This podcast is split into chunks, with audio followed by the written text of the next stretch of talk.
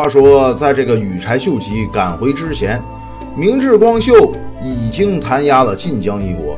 本能寺之变当天，明治军攻陷了京都周围的坂本城和赖天城。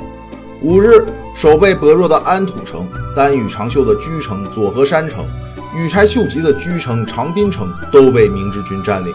但此后，明治军仿佛就停滞不前了，并未做任何防御工作。直到传来秀吉兵至富田城的消息。六月十日，明智光秀率领主力一万八千两百人抵达洞卡，待机决战。十二日，羽柴秀吉在富田举行军事会议，调兵遣将。秀吉决定将决战战场设在射津藩国和山城藩国交界的山崎，全军分成三路出击，右翼石田恒星、加藤光泰、中村一世等沿电川进军。中路主力以高山重友为先锋，绝秀正断手后，沿着西国街道前进。左翼黑田孝高以及羽柴秀长、中川清秀从天王山路迂回攻击明智光秀的西侧，但羽长秀、织田信孝则与秀吉一起在后压阵，以为各路接应。一五八二年六月十三日，决定羽柴秀吉与明智光秀命运的山崎之战打响。虽然明治军出京都迎击，但羽柴军还是早一步赶到了山崎战场，并占领了战略要冲天王山。上午，明治军强渡贵川，进驻圣龙寺城。下午四点，两军在天王山的脚下狭路相逢。人数占有优势的秀吉命令全军总攻。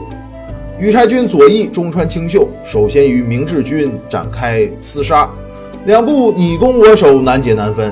随即，右翼和中路各部都投入了战斗。虽然明治军勇猛善战，但在人数方面处于劣势，平地作战显然吃亏。明治军唯一的胜机就是占领天王山，重新布防，居高临下对抗羽柴军。不幸的是，羽柴秀吉也敏锐地觉察到了明治军的意图，所以派军师黑田孝高和弟弟羽柴秀长率重兵防守。明治军攻了几次，天王山巍然不动。战斗持续了两个小时，到下午六点，明治军人数不足的劣势越加明显，整条战线已经到了崩溃的边缘。明治光秀见势不妙，调转马头撤向圣龙寺，主将败走，导致明治军上下皆无战心，一哄而散，全部跟随明治光秀溃逃。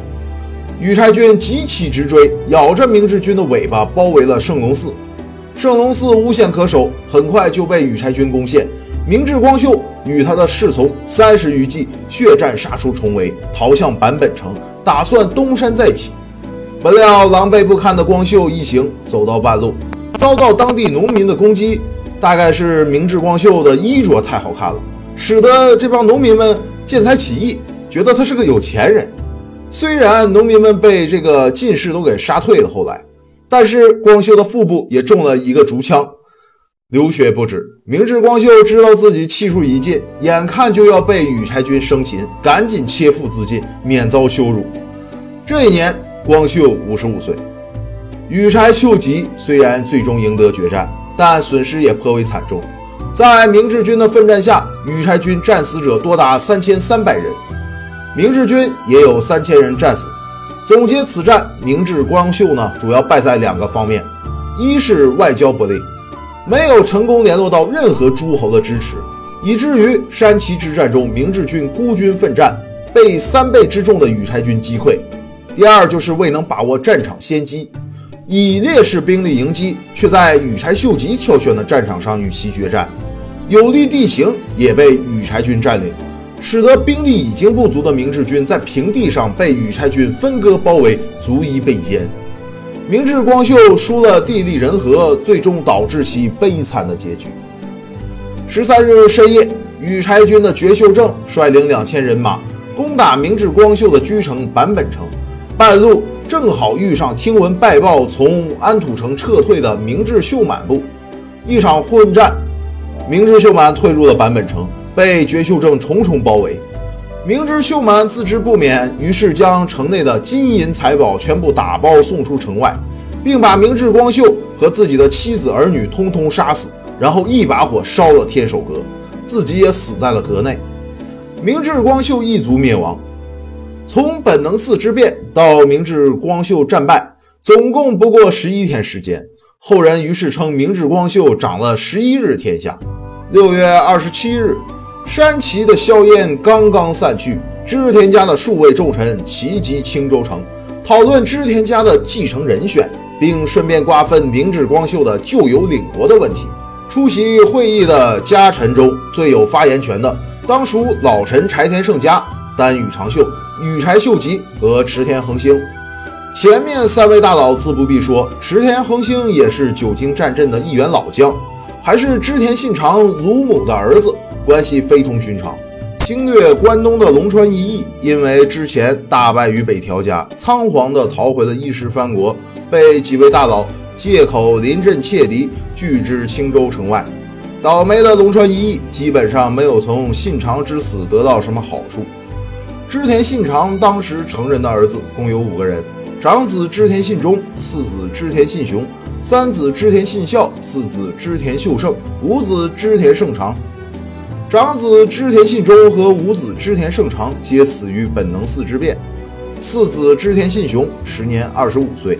一五七零年，织田信长攻打伊势藩国，领主北田氏不敌，于是遣使求和。作为合约的条件。信长把信雄过继给了北田氏的家督北田巨房做的养子，这是效法毛利元就的故事，用过继的方式篡夺别人家的这个家督之权，因此织田信雄也被称为北田信雄或者北田巨丰。一五七六年，织田信长刺杀了北田巨房已隐居的父亲北田巨教，并且求借了北田巨房，使得信雄成为真正的一世之主。据说北田巨教是建豪将军足利义辉的师弟，武艺也相当高强。信长派人刺杀巨教的时候，巨教也像其师兄一样奋力迎敌，武士刀左劈右砍，杀的织田军死伤惨重。只可惜巨教大概没有一辉有钱，只买了一把刀防身，所以当刀被砍断了以后，巨教就惨死在乱枪之下。言归正传，织田信雄性格暴戾，尤胜其父。为了超过信忠在家中的地位，信雄善起刀兵，于一五七九年的九月攻入了伊贺藩国，不料惨败给伊贺忍者的领袖百地三太夫，史称第一次天正伊贺之乱。直到两年后，信长才出动大军平定了伊贺。为报前耻，信雄呢屠杀了伊贺百姓一万多人。第二次天正伊贺之乱结束。三子织田信孝时年也是二十五岁，据说他其实比信雄还早生了两天，但因为母亲身份低微，就被信长排到了老三。一五六八年，信长兼并北伊势藩国的豪族神户氏，也把信孝过继了去，所以织田信孝也称为神户信孝。一五七一年，信长幽禁了神户氏的家督神户巨盛。用同样的方法让信孝坐上了神户氏新家督之位。之后，信孝多次参加平定伊势伊相伊葵之战和讨伐荒木村重之战，以军功升到了负责平定四国的军团长之职。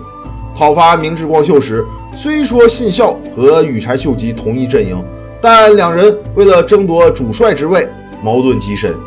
四子织田秀胜时年十五岁。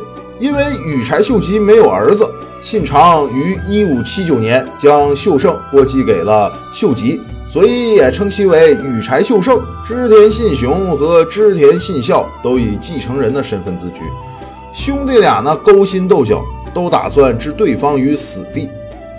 同时，织田家最有影响力的两位重臣柴田胜家和羽柴秀吉早就彼此心存芥蒂。这次更是为了继承人的人选彻底翻脸。柴田胜家提议三子织田信孝，认为信孝有胆有识，是继承人的不二人选。但羽柴秀吉却借口信雄、信孝兄弟都已经过继贪家，为维护织田家纯正的血统，主张立织田信忠的长子信长的嫡孙，年仅三岁的织田秀信。柴田胜家在家中资格最老，而羽柴秀吉。却是功勋卓著，一时间家中群臣也不知道该支持谁比较好。柴田胜家两方各执己见，互不相让，渐渐动起手来，大有剑拔弩张之势。眼见青州城就要变成春日山城第二了，丹羽长秀站出来说了句决定会议结局的话：“在座诸公，有谁有像秀吉一样讨灭明智光秀，为主公报仇雪恨的功劳？”池田恒星等人闻言皆服，于是织田三法师，也就是织田秀信，成了织田家合法的继承人。之后，青州会议的参与者们重新分配了现有织田家的领地。新家督织田三法师领有近江藩国坂田郡的安土城，织田信雄领有尾张藩国，居城青州城；织田信孝领有美浓藩国，居城岐阜城。羽柴秀胜领有明智光秀的旧领丹波藩国，但羽长秀除原有的若狭藩国外，加增晋江藩国高岛志贺两郡。石田恒兴则加增了摄津藩国大阪、尼崎、兵库三郡。柴田胜家除了原有的越前藩国外，还得到了羽柴秀吉的旧领长滨城。羽柴秀吉除了领有自己辛苦打下的中国各藩国。另外加增了山城藩国，势力跃居织田家之首。